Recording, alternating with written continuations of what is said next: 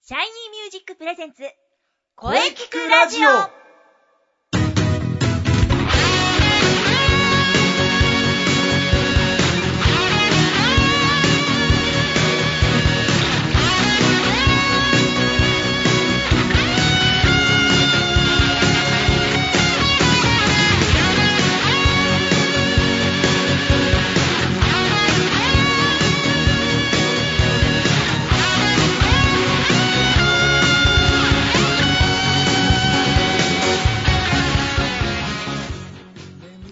シャイニーミュージックプレゼンツ声聞くラジオ第120回放送です。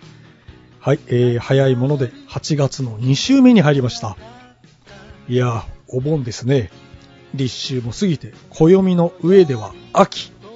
まあね、とても秋とは思えないですが、はい、えー皆様、残暑お見舞い申し上げます。はい、えーね、はい、声についていろんな角度で、とことん考えていくこの番組。今週もね、良い声について考えていきます。えーゲストさんとね、しっかり考えましょう。ボイストレーナーの斉藤慎也です。そして、えー今週のゲストさんは今年7回目の登場ですね。はいはいはいはい。はい。ラジオをお聞きの皆様、まだまだ暑い日が続いてますね。また遊びに来ましたよ。ダッフォディルでギターとボーカルを担当。そして、ソロ活動もいい感じで頑張ってます。山口優也です。よろしくお願いいたします。はい。えーね、山口くんしっかり頑張っていきましょう。よろしくお願いします。 はい、ありがとうございます。声聞くラジオに本当に 毎月毎月お呼びいただいて本当に嬉しいです。ね、そう言っていただけると、こちらも嬉しいですね。まあね、7月のダーフォディのライブ、はい。お疲れ様でした。はあ、ああの時はありがとうございました。いはい。はい。 まあ最近はね、ちょはっいと貫禄も出てきましたよ。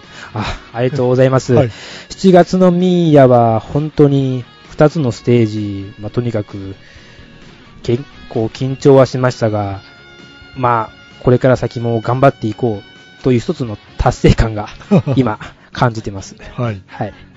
まあね、早いものでね、はい。今年ももう後半に向かってます。はい。後半です。しっかり頑張っていかないと。 気がつけば。8月の真ん中、うーん、秋が近いですね。本当に。もう1年の半分はそうですね。過ぎてることですよね。そうですね。早いな。 まあでもとにかく焦らずに頑張ります。。はいい。はい。そうですね。はいそれでは、まずは今日は何の日シリーズ行きましょうかね。はいはいはいはい。それでしたね。そうですはい。お決まりの、そうです。お決まりの。ちゃんと調べてきましたよ。お調べてきましたか。はい。今日はですさがねで、すはい。 左利きの日です。左利きの日。はい。なんとそんな日があるんだ。そうなんですよ。うんまあ、そういえば、ポール・マッカートニーは左利きですよね。うん、 そうですね。はいもう。ボールの左利き、サウスポー、憧れましたよ。はい。そんな左利きの日ですが、うん。うん。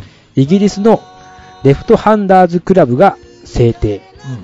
提唱者の誕生日だとのことですね。おーこの人は別に2月10日が日本独自の左利きの日にとなっていたが、現在は左利きグッズの日となってるんですね。うーん。2月10日、そうだったんだね。はい。そうか。まあそうなんですようんね。まああとは函館夜景の日というのがあります。函館夜景の日。はい。おお、なんと素敵な日だ。はい、そうなんですよ。函館出身の大学生の当社がきっかけ、当当初がきっかけで、うん。函館夜景の非実行委員会が1991年から実施。うん。 8の夜はい。、で、アルファベットの K うん。の夜景。まあ、アルファベットの K は、つまりトランプの13なるほど。の語呂合わせで、夜景なるほど。 8月13っていうことですね。うん。なんかかなり無理がある気もするが な。まあ、確かにちょっと強引な語呂合わせで はありますけどうね。ん。はい。はい。いや、でもね、はいいや、よく調べてくれました。ありがとうございます。はい。はい。またまた調べてきますよ。はい。それではね、はいえーお便りが来てますから、はい山口くんに読んでいただきましょう。わかりました。それでは読みます。うん、はい。ラジオネーム。うん。真夜中のダンディさんからです。おおはい。ずっと、なんかはい先月もそうでしたね。はいそうですねはいはい。では読みますね。はい。こんにちは。毎週楽しみに聞いてます。はい。前回も色々とアドバイスありがとうございました。はい。おかげで僕はついに路上デビューしました。おお。勇気を持って頑張りました。うんうん。ミスチルの曲やサザンの曲など4、5曲は歌いました。うん。いろんな方が立ち止まってくれてうん。本当嬉しかったです。うんうん。そんな時、はい。ある人がオリジナル曲はないのと聞かれたんですね。うんうん。あ、オリジナルか。そういえば、曲とか作ったことがないんです。うん。そうか、オリジナルか。やはり、オリジナル曲がないとダメなのかな、うんと、最近思うようになってきました。はい。そこで、思い切ってオリジナルを作ろうと考えてますが、ところで、歌って詩と曲とどっちが先なんですかねあと、曲を作る上でのアドバイスとかがあれば、ぜひ教えてください。ということなのですが、うーん、斉藤先生どうなんですかねあ山口くんもオリジナル曲いっぱい作ってますよね。はい、まあ山口くんはどっちが先うーん、どちらかというと、曲ですかね。ああ、なるほど、曲が先なんだね。はい。僕はね、はい昔は視線でしたが、最近はもっぱら曲線なんですね。いやー視線と曲線って何ですかそれは詩が先か曲が先かですかはい。あそう、その通りですよ。ああ、そのまんま。はい。はい。そのまんまですね。はい。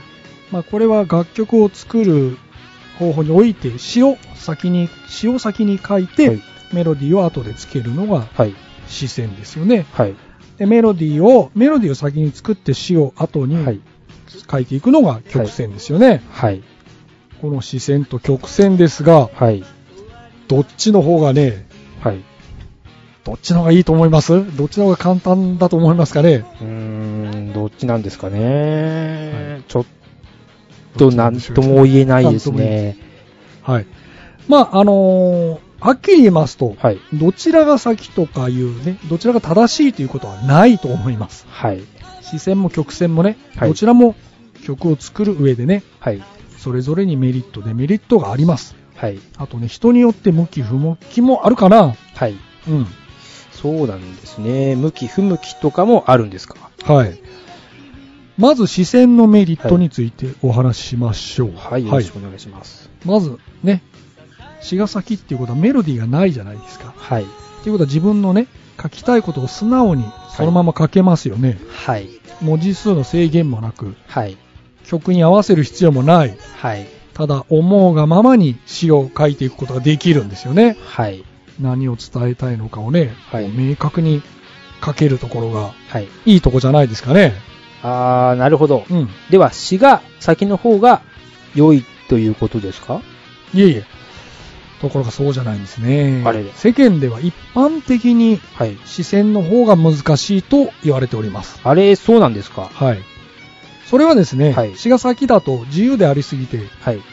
逆に何を書けばいいのか迷ってしまうんですね。お詩から、大体詩から入ろうとすると、もう最初から行き詰まってしまうケはいースが多いですよね。はい。ね。あの、まあ、文字数や雰囲気だのね、はいもう。選択肢が多すぎるんでね、はい。あの、非常に迷うことがかなりあると思うんですね。はい。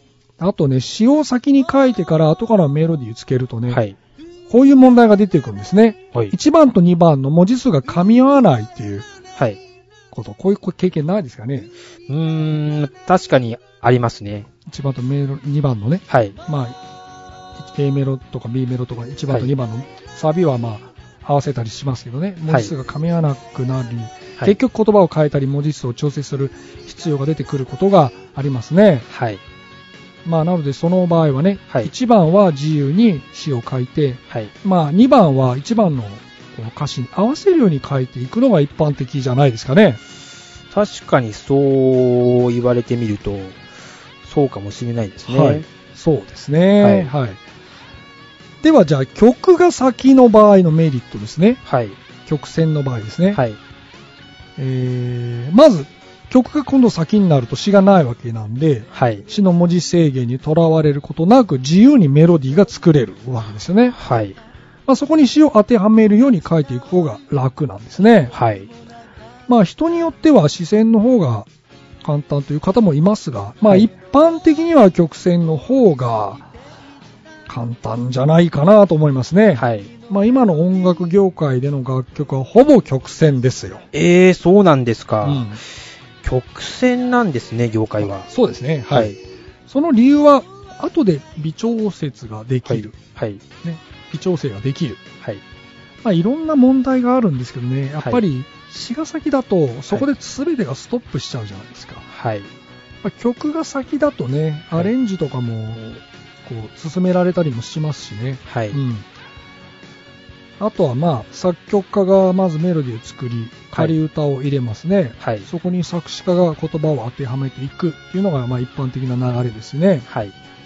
まあ、視線とは違い、曲線はね、えー、後でこう、いろいろね、微妙に変えたりすることも、割と融通も効くんでね、はい。あの、やっぱり曲線が多いんですよね。逆に、詞が最初にあると、メロディーを変更するのがこう難しいという問題があるんですね。うん確かにそう言われるとそうかもしれないですね。まあでもね、先に出来上がったメロディーにはい。詞をつけるのは、はい。文字制限数などがあり、はい。まあ、言葉の選択肢がね狭くなるというデメリットもありますね、はい。まあ、しかし現代の音楽はほとんど曲線ですね、ううーんん、なるほど。よくわかりました。うんやっぱり、この声聞くラジオを参加させていただけると、いろいろ勉強になります。うんうんでしょうねは、はいいまあ曲線の方がね、はい多いとは言われてますが、はい。まあ人によって違うし、はい曲によっても違うと思いますはい。あのねさだまさしさんいるじゃないですか、はいさだまさしさんはい。あの方は完全に視線なんですね、はい。はい、あの方は詩が先なんですよはい。はい。そういう方もいらっしゃいますからね。なるほど。はいまあ、曲線が圧倒的に多いと、多いんですが、はいまあ、だから、ね、自分が作る場合曲線がメインだとしても、たまには詩を先に書いてみるとかね、はい。いろいろ試してみるといいと思いますよ。はい。ね。また作詞と作曲を同時にする方もいます。うん。割と僕もそれ昔はやってましたね、同時進行というのね。はい。決まりはないんですね。そうですね。自決まり由はでないです。いいんですよね、そうす自由で。、まずはい自由にね。はい。自分のやりやすいようにまずはスタートした方がいいんじゃないですかね。はい。はい、えーね、真夜中のダンディさん、いつもありがとうございます。ね、またお便りお待ちしてますからね、これからもオリジナル曲作って路上頑張ってください。はい、それではじゃあこの続きね、ゲストコーナーは CM の後に山口くんといろいろお話ししていきましょう。はい。よろしくお願いします。はい、それでは CM どうぞ。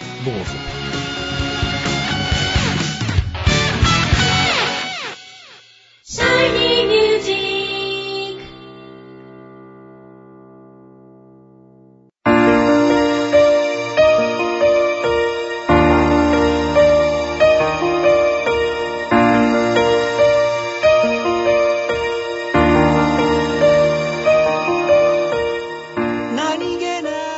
あなたは自分の声が好きですかあなたの眠っている本当の声を目覚めさせましょう。充実の60分、マンツーマンボイストレーニング、シャイニーミュージック。まずは体験レッスンをお試しください。お問い合わせは、03-3208-2367。03-3208-2367ホームページは shinymusic.com まで自分の声を好きになろう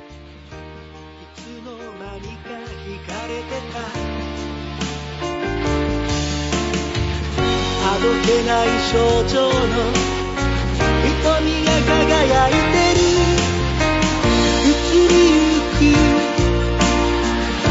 季節を感じながら Shiny Music! Shiny Music!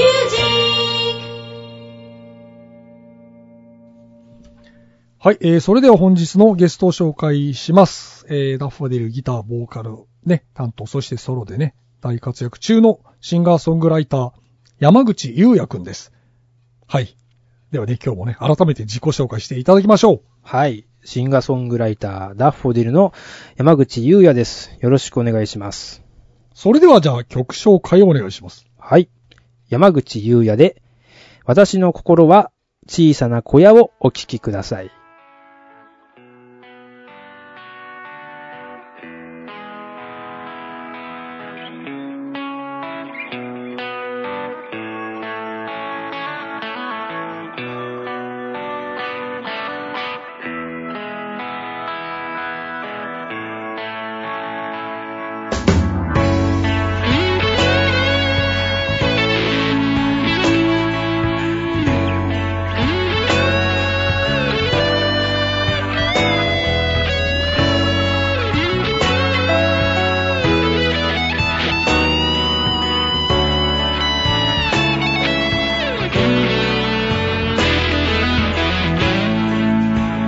あのね、私の心は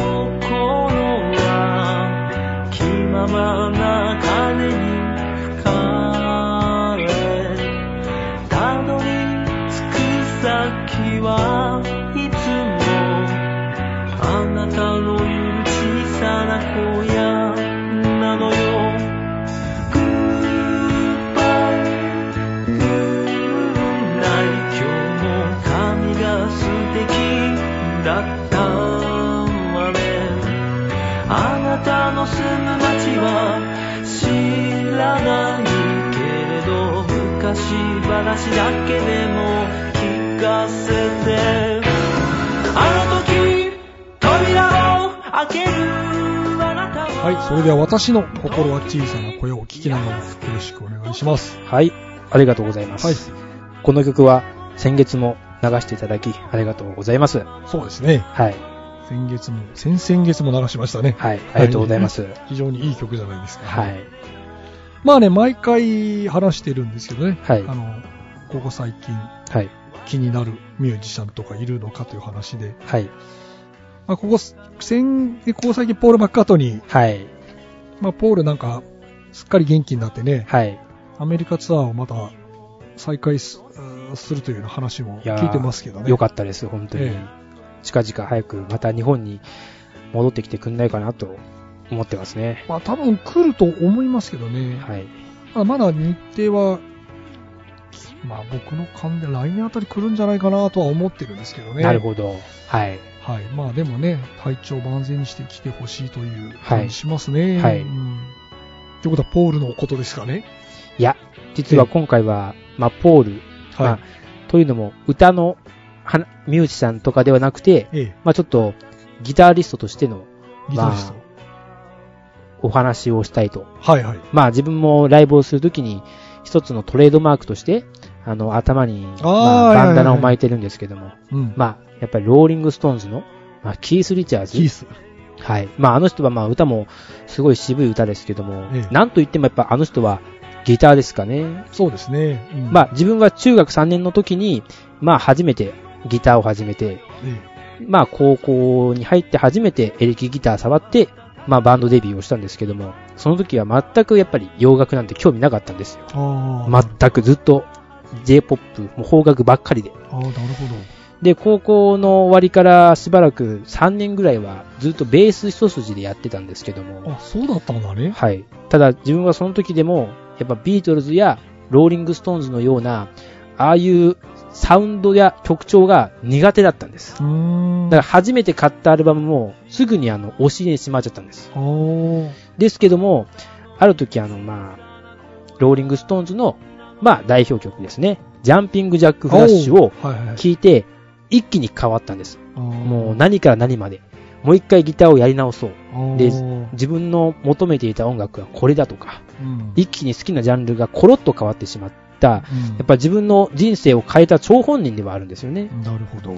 やっぱ今年の2月も初めて見にああ、そうだ行ったんですけども。ね、まあ遠い、遠くても、まあ双眼鏡であの人の、まあ、わずかな弾いてる姿を見ただけでもう自分お腹いっぱいなんです よ。まあ何が言いたいかと言いますと、やっぱりギター、まあ歌にしても、やっぱり人に認められるほど、 うんちゃんと丁寧にうまく演奏にしたことに越したことはないじゃないですか。うん、まあそうだね。だけど、やっぱりあの人のギターっていうのは、まあ一流のミュージシャンですけど、ちょっとギターの技術は、うんっていう思うところ が多々あるじゃないですか。うんうんうんまあ本当にエリック・クラプトンとかと比べてしまうと。まあまあそうだね。だけども、あのおじいちゃんの弾くギター、なぜか弾かれるんですよね。 もう特に目立ったことはしてないのに。つまり、歌もギターもそうなんですけど、とびきりう、うまいわけじゃないけども、でもなんか弾かれるんだよな、という、こういう感覚を最近不思議に思ってるんですよね。それはね、その人に魅力があるんですよ。はい。うん、僕はそう思いますけどね。なるほど。うんまあ、その人に魅力があるとやっぱり惹かれるじゃないですか。はいはい。だってキースがギター弾かなくてもステージにいるだけでも確かに。うすごい、おーってなるでしょはい。もうそその人に魅力があるってところなんだよなるほど。何もしなくてももう OK っていうね、はい。カリスマ的な人って割とそういうとこですよね。なるほどうんそうでしょキースがステージにこう、あ現れた瞬間にもう、うわーってなるでしょはい。あ何もしてないんだよ。はい。でも、もう、もう、それだけでお腹いっぱいみたいな感じに。はい。ポールとかもそうだもんね。そうですね、やっポーぱルり。が現れた瞬間に、うわーとかなってもう、やっぱりそうですよね。うんそう。そのまあその人に魅力があるからね、やっぱり。もうその人からオーラがこう出ちゃってるからね。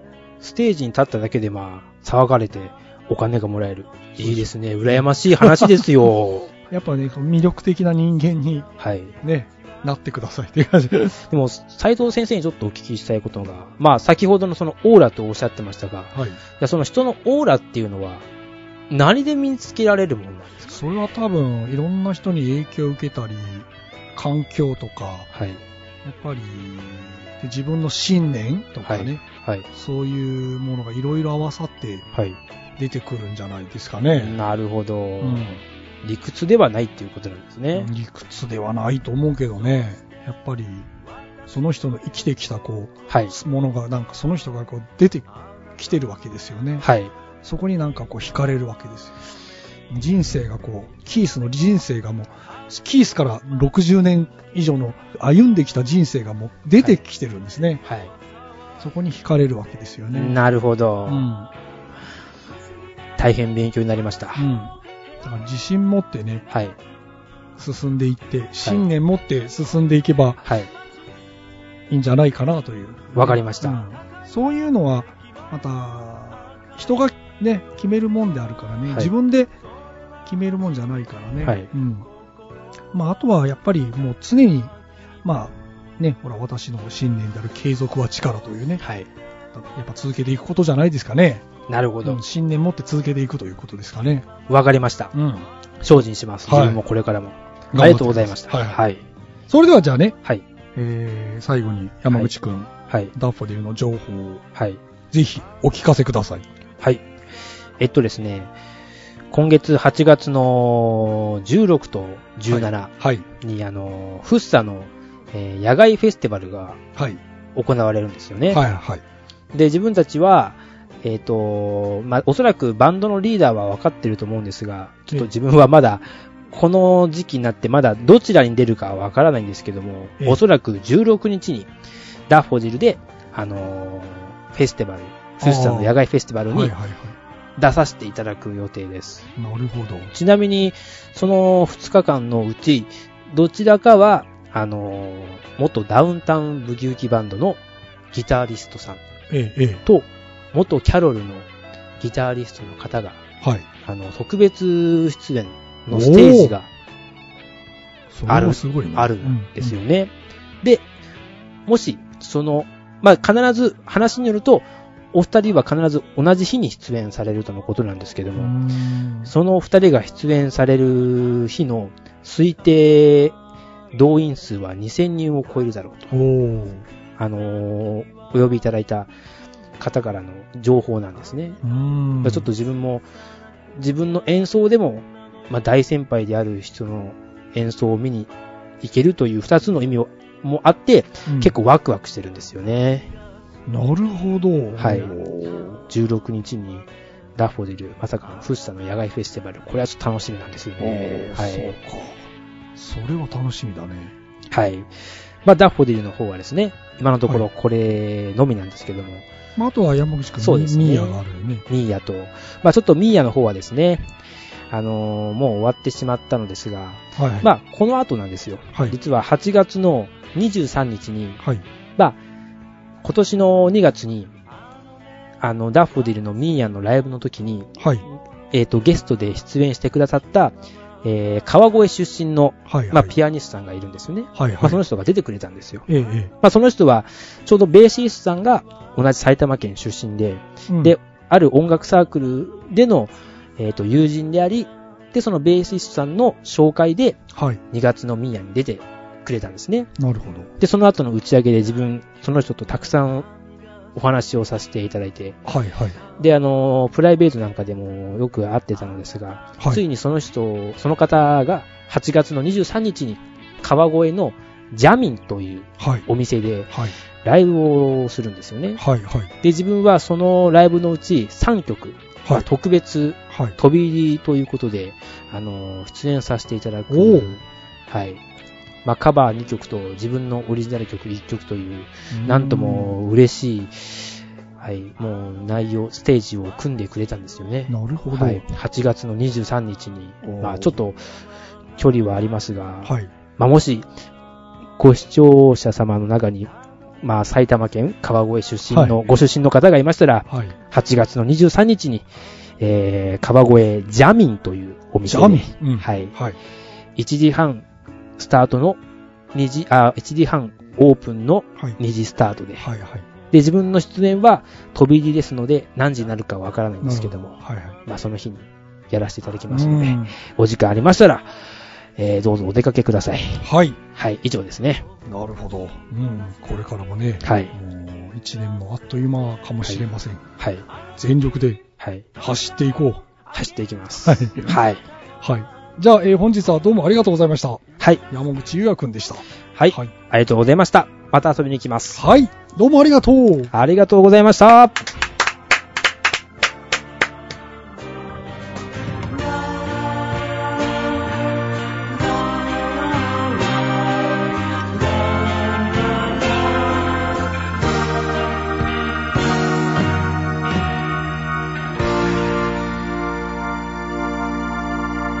声聞くラジオ聞くラジオ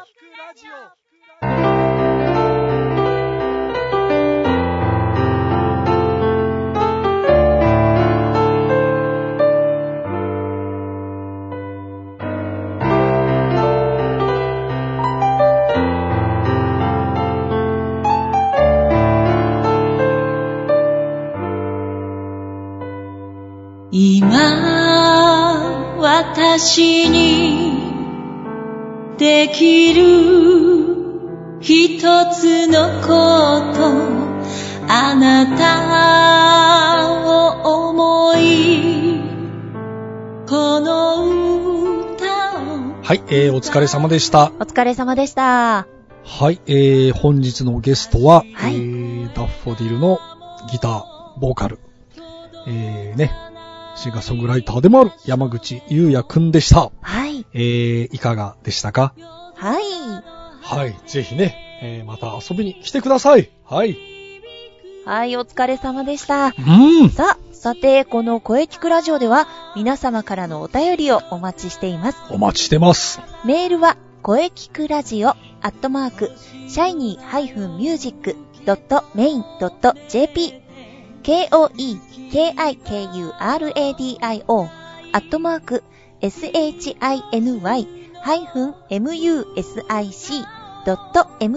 shiny-music.main.jp まで、ブログとツイッターもぜひチェックしてくださいね。ぜひチェックしてくださいね。はい。はい、第120回目の放送、いかがでしたか、はい。これからもね、いろんな角度から声について考えていきます。そうですね。次回はですね、ええ、早いもので、えー8月のもう3週目に入りますね。はあ、早いなあああ、早いですね。はい、早いですね。はい。はい。 8月20日水曜日午後2時から配信予定です。はい。はい、えー、来週のゲストさんはですね、えー、三つ星何にさんを予定しております。あ、あ、楽しみですね。それでは最後に先生から告知をどうぞ。はい、えー、私からの告知はですね、えー、もちろん、えー、2014年私のバースデーライブのお知らせです。おー、そうです、そうです。はい、えー、こちらはですね、えー、9月19日えー金曜日です。はい。えー、大塚ウェルカムバック。え、はい、えー、もちろんワンマンライブですよ。お、お、お前半はアコースティック、後半はね、はい。久しぶりのバンドサウンドでいっちゃいますよ。おー、はい、えー、気になるゲストさんについてはですね、まあ来週あたりには、あの、報告できるかとえ、思っておりますので、えーもう少しお待ちください。よろしくお願いいたしまあす。、じゃあ続報を待てということですね。はい。はい、えー、もう少しお待ちください。うん。はい、えー、それでは、じゃあ中西さん、はい。インスペの情報、はい、もちろん、みやちゃんが来ておりますよ。はい、三輪郁恵です。おー、はい、みやちゃん、今週もようこそです。よろしくお願いいたします。はーい。はい、それでは分かっておりますよ。インナースペースの宣伝ですね。はい。はい、お願いします。はい、告知させていただきます。よろしくお願いします。はい。えー、インナースペース、なんと、即興夏祭りはい。と題しまして、8月30日、31日、うん両日ともにですね、インナースペースが即興芝居を皆様にお届けいたします。ははいい、こちら、まず30日、はい土曜日は、即興芝居パーティーと称しましおて、ーなフるほどァン、そうなんですよ。こちらをですね、13時から開演いたします。そして、えー19時からはですね、はい、引き続き、即興芝居 バトルマッチ2014を開催いたしでますす。ね。ということで、30日にファンとマッチなんですね。はい、そうなんです。2回公演となっております。そうなんですよ。ね、この間ずっとオープンしておりますのでね、はい会場の方、はい、あのー、また、えっと、入っていただいて、出るもよし、長居していただくもよし、好きなようにね、お時間使っていただけたらと思います。うん。なるはい。ほど。そして31日の日曜日。はい、こちら、私たちの、えー、インナースペースのメンバーがお届けいたします。アクト2ですね。アクト2。はいおー。おー以前に1、1をお届けしたんですけれども、うんはいその、えー、あの、2ということで、あなるほどねそうなんですよ。こちら、13時、16時、19時の3回公演となっております。ここは3回公演ですね。はい。そして、両日ともですね、えー両日ともに会場はバニラスタジオをお借りしております。東中野から徒歩5分ほどの、あの、とても近い場所にございますので、えー開演はですね、えーあ、会場は開演の30分前となっておりますので、なるほど。はい、そして入場料1500円いただいております。おはい。やつ持ち込み可です。おー、なんと素敵あな。あ、ありがとうございます。あの、長丁場になるかもしれないという方、ぜひね、あの、おやつ、パンでも何でもよ、OK ですのでね、持参してお腹空いたなって思ったらもうね、あの、気にせずに召し上がっちゃってくださいね。そうですね。はい、以上、告知ありでがしとうた。ごあざいます。の、また、はうい。ちに来させていただきたいと思いますので。あはい。はい。また、あの、来週も来てもいいですよ。はい。 あー、本当ですか。すいません、あの、ガンガン告知させていただきます。よろしくお願いします。はあありがとうございます。はい、わかりました。い、ありがとうございました。はい、ありがとうございおました。ー。インナースペース広報担当の三輪郁恵でした。はい、お疲れ様でした。ありがとうございす。ました。はい、みやちゃんね、ここのとこ連投ですね。 そうですね。あ、えー、楽しみにしてますよ。ありがとうございます。はい、えー、しかし厳しい暑さが続いております。はーい。えー、暑さにね、負けないでね、はい。頑張っていきましょう。はい、はい。そして、えー、来週のゲストは、ははいい、。お、えー、久しぶりのね、えー、三つ星なんにさんです。うん。はい、来週楽しみにしていてくださいね。はい。はい、えー、それでは次回もしっかり声について考えていきましょう。はい。それでは、また来週